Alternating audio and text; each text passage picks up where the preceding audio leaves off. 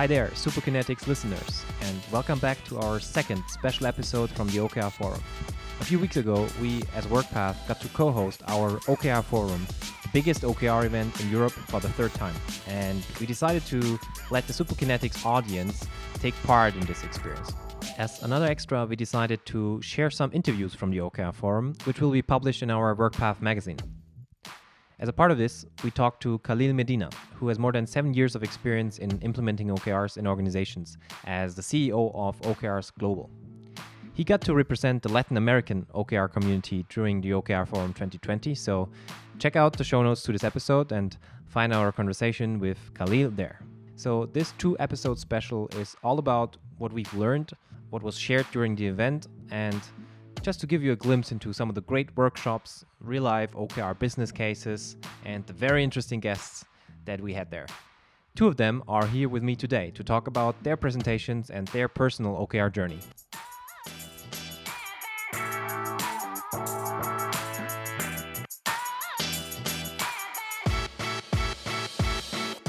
I'd like to introduce Jelmer Kukuk. He is a lead agilist at Knab, a Dutch online bank. He's a Scrum Master as well, and he helps to develop the Scrum Master team, but also coaching the leadership teams.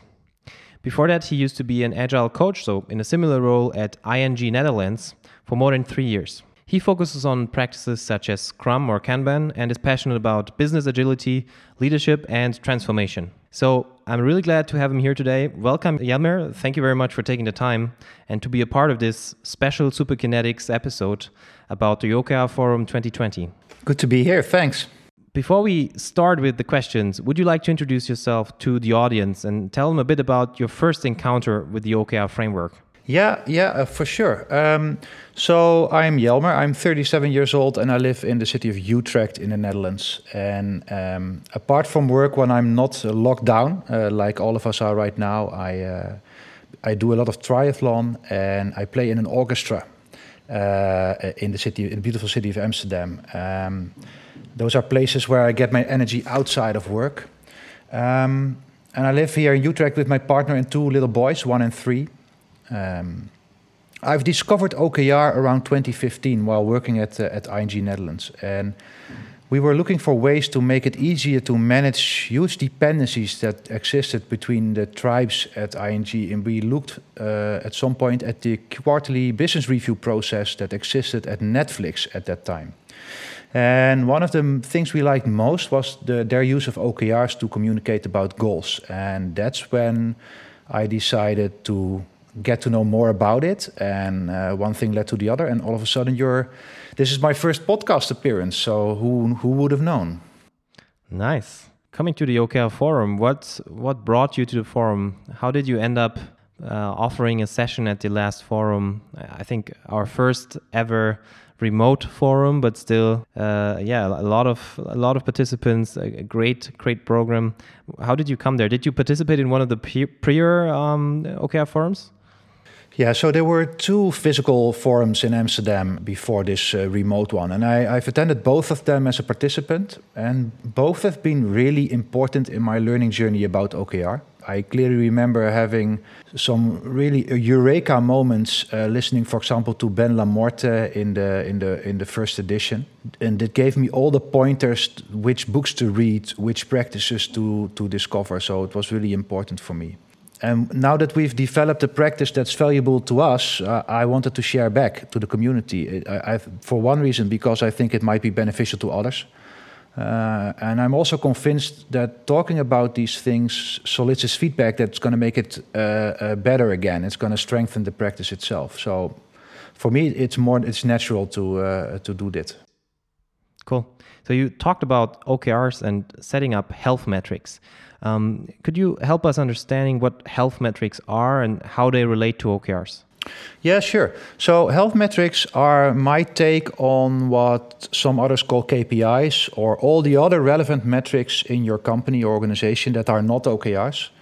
Um, so where OKRs define where we want to go and what success looks like, health metrics tell us how we're doing right now.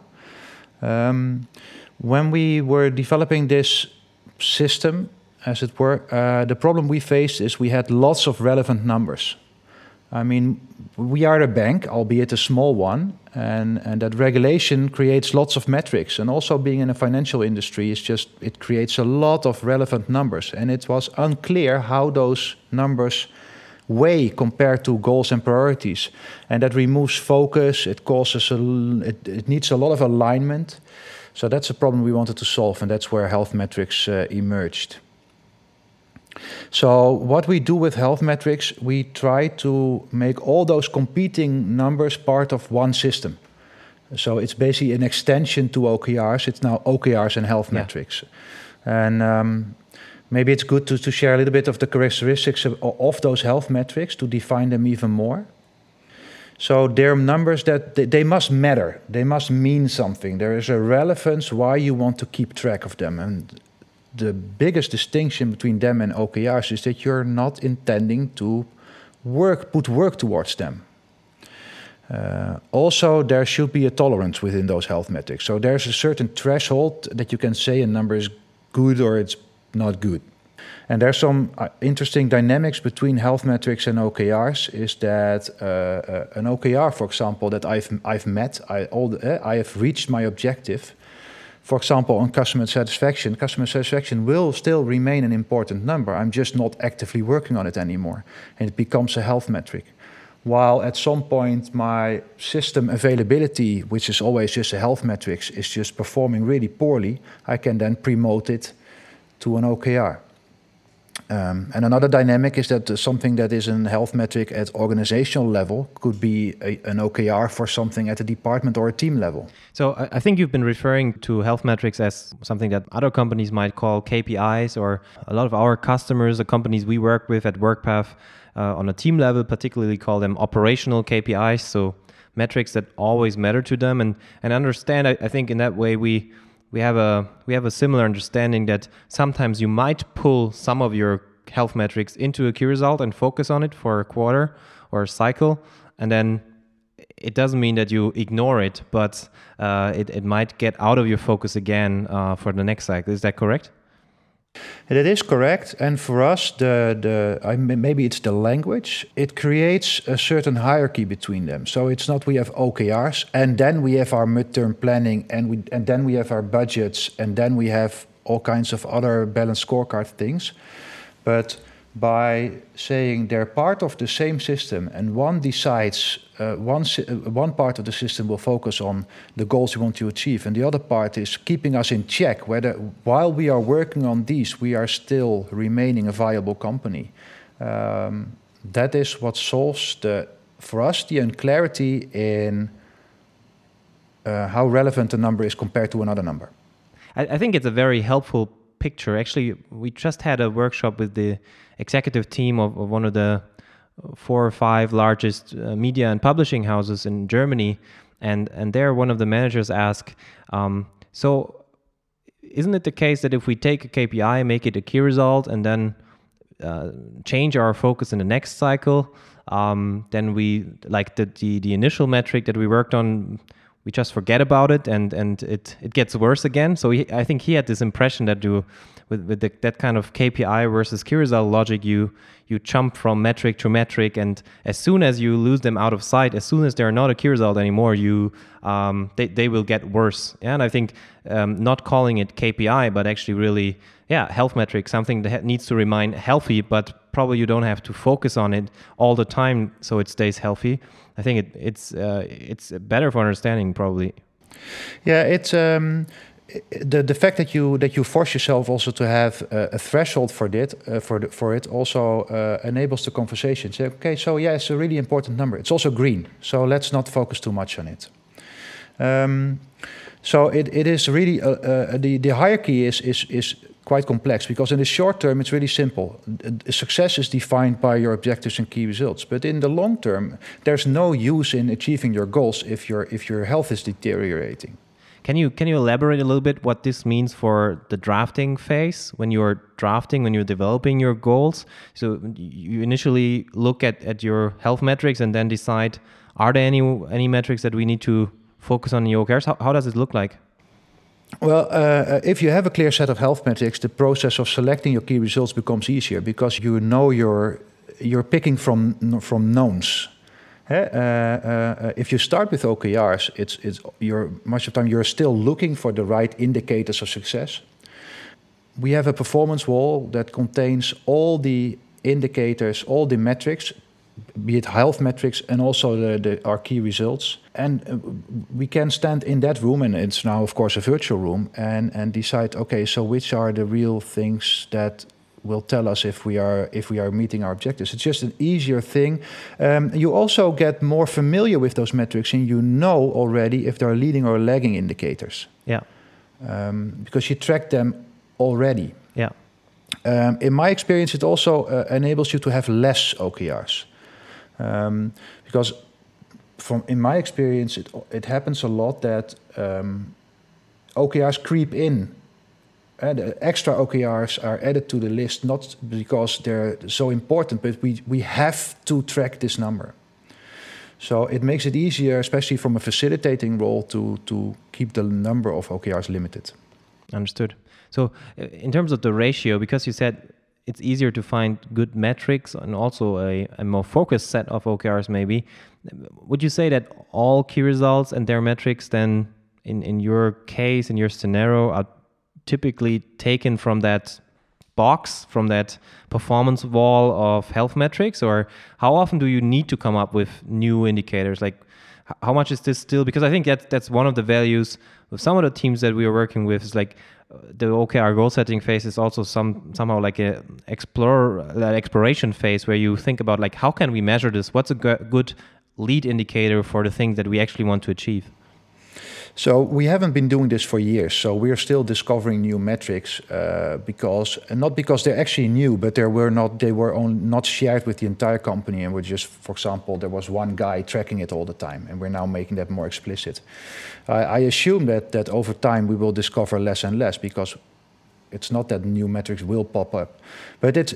I would be hesitant to actually put a, a ratio to it like should you always pick from the existing set? No, of course it should be an actual indicator of the success of your of your to, that that will tell you something about if you're meeting your objective. If that means introducing yet another metric, fine.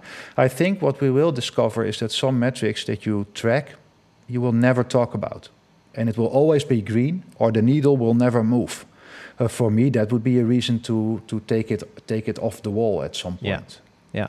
No, but I definitely agree that having that kind of wall, having that kind of toolbox um, helps you and uh, sort of not just uh, increase awareness for the right kind of metrics, the most important metrics, but also makes it easier in the planning process because at one point your your OKRs become more like a template. Yeah, you you have mod you have certain modules and then you you pick those and it doesn't feel like uh, we need to create OKRs and and where do we start right now. No, and the good thing about all of those metrics that they have already a clear definition, a clear data source, uh, a clear owner that is responsible for making sure they're up to date. So that, that just makes adding an extra uh, uh or creating new OKRs makes it relatively easy because you know already where the data comes from and how often it's updated and what the benchmark is or your baseline, I mean. Yeah, yeah. Okay, already coming towards uh, towards the end. Um, can you tell any like success stories or great example with OKRs at Knab at at your current employer? I think people are always looking for these kind of stories. Well, uh, like I just said, we have not been doing it for years. So uh, we are uh, at Knab still in our first year of working with OKRs. And uh, for us, the biggest success, I think, it enables us to set objectives on the impact uh, level, the, the impact that we want to have. Before we started with OKRs, often we had to indicate priority by listing the output that we wanted teams to deliver. And it was a really time consuming process with, in the end, little autonomy for teams and it was sometimes hard to buy into the final prioritization because it, it seemed judgmental. Or, uh, um, that's not the right word, but I can't think of the right English word. That, um, I'd say our biggest failure that we that that is I think I want I want to share as well is all the books will tell you don't wait until you have the perfect metric and still still we waited too long, basically releasing our minimum viable OKRs to the company. Uh, despite good advice, we wanted them to be right. Uh, we failed to set. We wanted. We didn't want to look maybe foolish by setting uh, not perfectly formulated OKRs. Um, and we learn much faster now that we have we, we have them. We, learn much faster about if they actually work, if the needles actually are moving. So I would advise everyone that still has yet to start to start when you are 80% satisfied that you have the right ones. Just go. Very helpful advice, I think. Thanks a lot. Okay, and for this episode, we already had it in the first conversation. We want to close uh, these small conversations with a, some rapid fire questions. Are you ready? Come on. All right. So, moonshot goals or realistic goals? Moonshots. Bi weekly or weekly check ins? Weekly. Virtual or offline OKR forum? Ah, uh, virtual. OKRs driven by the executive team or by pilot departments? Uh, by the executive team. Personal OKRs, yes or no? No. Introducing OKRs in a crisis like in 2020 or better wait? Do it now. And that's a wrap already. Thank you so much, Jelmer, for being our guest. Uh, hope to see you soon. And we're already going to the next conversation. Thanks. Thanks for having me, John. I am now with our last guest for this special episode, and I would like to welcome Juuso Hämäläinen. Juuso is the founder and CEO of Tangible Growth, a company selling a software as a service application for modern transformation, for business transformation involving OKRs. He was like the other guests of today's episode, uh, a speaker at the OKR Forum 2020, which we as WorkPath were happy to co host with our partner Computer Futures. He has an international background in team and organizational development, in mentoring, coaching, in M&A, and in public speaking. Juuso is a guest lecturer at the Maastricht School of Management, and he wrote a book on OKRs. Before we start into the conversation with him, um, I would also again remind our listeners one last time to subscribe to the Superkinetics podcast on Spotify, Apple Music, or wherever you are streaming this. And of course, also invite you to leave us a comment or a good rating if you like what we're doing here. But with that, very warm welcome, Juuso. Um, thank you for being here today. And maybe I, I, shared a couple of insights about your career, but would you like to introduce yourself to our audience and tell us a little bit what was your focus during the OKR Forum 2020? Yeah, hi, and thanks for having me. Um, I think you did a really good job introducing me already from a professional perspective. Um, on the OKR forum, uh, one of the highlights, maybe slightly provocative, uh, was that the reason your OKRs are going to fail is if you think of them as OKRs. and, and this is one of those things uh, also in Maastricht School of Management, we often talk about uh, thinking about if your strategy execution is about strategy, how that's also likely going to fail. Yeah. I'll, I'll come to that in a second. Actually, OKR is going to fail if you think of them as OKRs or as an OKR implementation. I think that's that's one thing I definitely have to come back to. Um, before we dive deeper into the topic of your presentation at the OKR Forum, um, I would like to talk briefly about you being a leadership and an executive coach. Um, I think it's quite obvious um, this year leaves its marks everywhere um, in, in, all industries in all countries around the world. Um, and, and I want to hear your thoughts on what did 2020 mean for leadership? What were the, the special challenges for leaders um, in, in this very yeah weird and special year 2020? Yeah, I, I, guess everyone's heard quite a lot about it already. You could say that uh, one of the biggest questions maybe is how to move from managing certainty to managing uncertainty. And of course, OKRs are pretty well equipped to help with that. Um, second one is how do we ensure common understanding, buy-in, and room for dialogue uh, when people are primarily still working from home or will continue to work in hybrid modes globally for the time being. Uh, third, you could say that uh, how do we build actually trust and this kind of things, uh, especially when we start getting new employees and the thing continues and so on. So I, I think these are maybe the biggest questions. Any any experiences from from your company, from your your work environment, like what or any any best practices maybe also? How do you create trust in in in these times? Like, I'm sure you onboarded some employees in this time as well.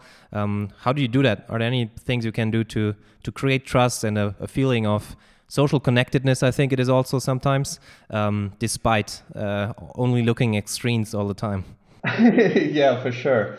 Um, well, we have a pretty well defined uh, culture, culture book, and this kind of things that we we definitely take into account already before hiring, and that sets a tone on the conversations and so on, and I guess makes it a little bit easier to get onboarded. Um, we take consciously the time to go through ensuring alignment, ensuring understanding, and, and kind of gather feedback on yeah. on things. We don't just present and expect that there's a water cooler conversation afterwards. we need to consciously make the time for the social and, and, and for the alignment. Yeah, yeah. That was actually a, a discussion we had uh, a couple of times this year. Is how do you recreate or how do you fabricate the water cooler discussion in a purely digital remote world? Yeah. So uh, let's talk about your workshop, um, the workshop you gave during the OKR Forum 2020. Um, you stated that OKR implementations are most likely to fail as long as you see them as OKR implementations. Um, what exactly did you mean by that? You have to explain that. yeah, I appreciate that.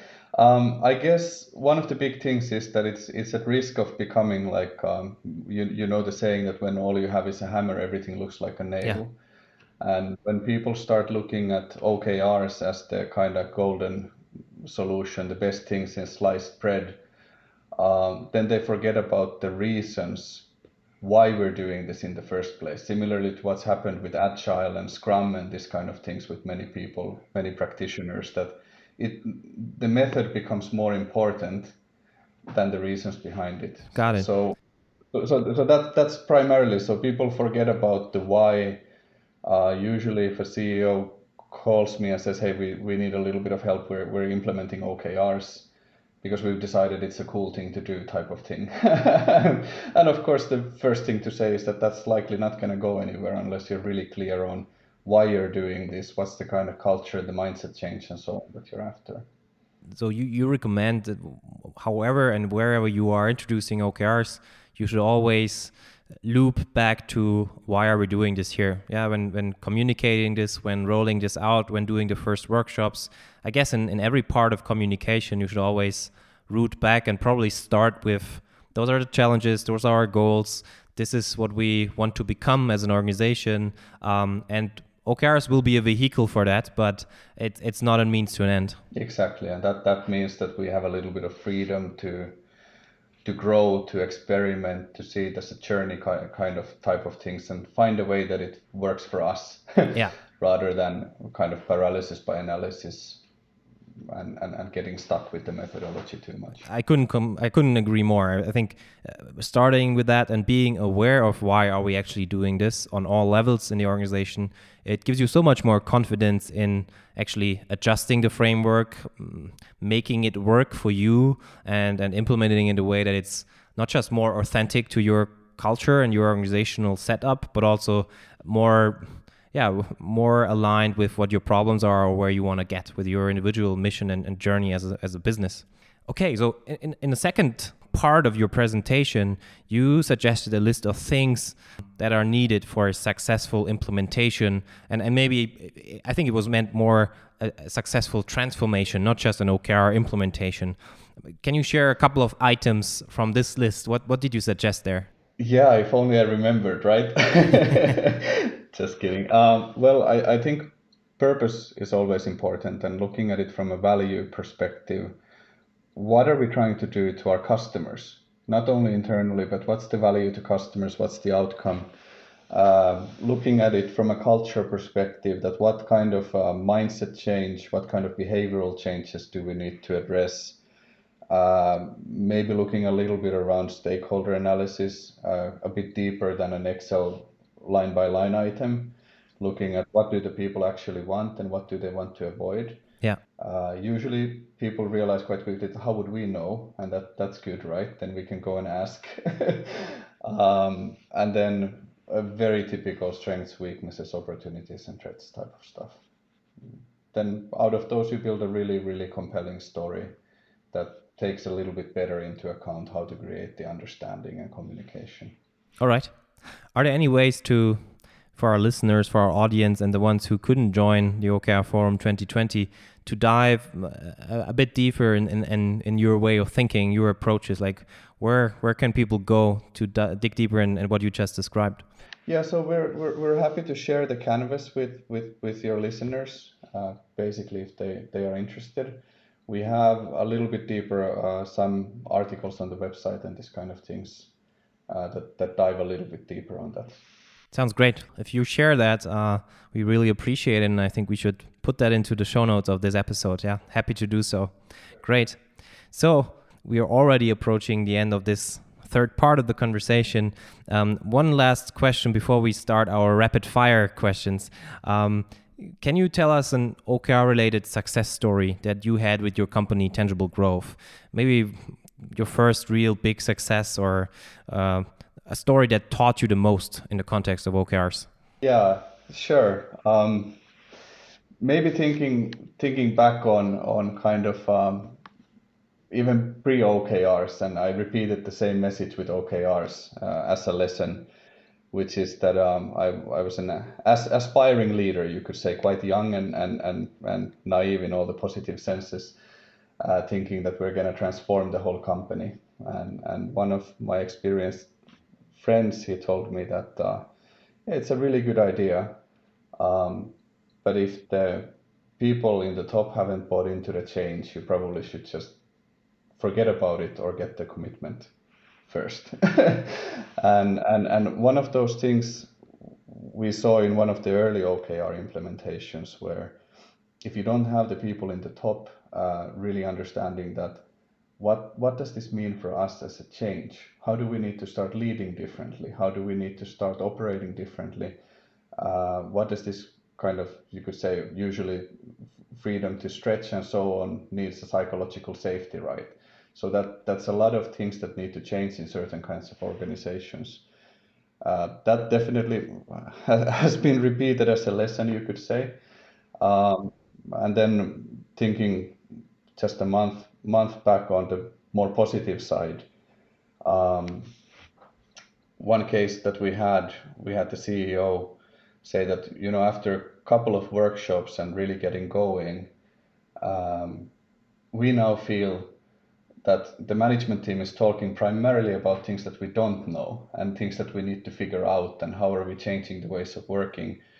And i feel so confident with that and that was a really nice nice kind of a shift very concretely in a way of, of, of moving into away from the old way of working and thinking into okay so so what are the big questions uh, we're comfortable being vulnerable and now we're comfortable saying it out loud as well yeah, um, thanks so much for sharing this. I, I, think that's in uh, many executive teams that we at WorkPath also work with. That's one of the earliest uh, values that you can actually leverage or, or low hanging fruits, I would say, just have an influence on the, the discussion and, and the discussion culture, what kind of question a leadership team actually asks itself, and how much the quality of these discussions uh, improves. Uh, um, so fully understand what you're saying there. Thanks a lot.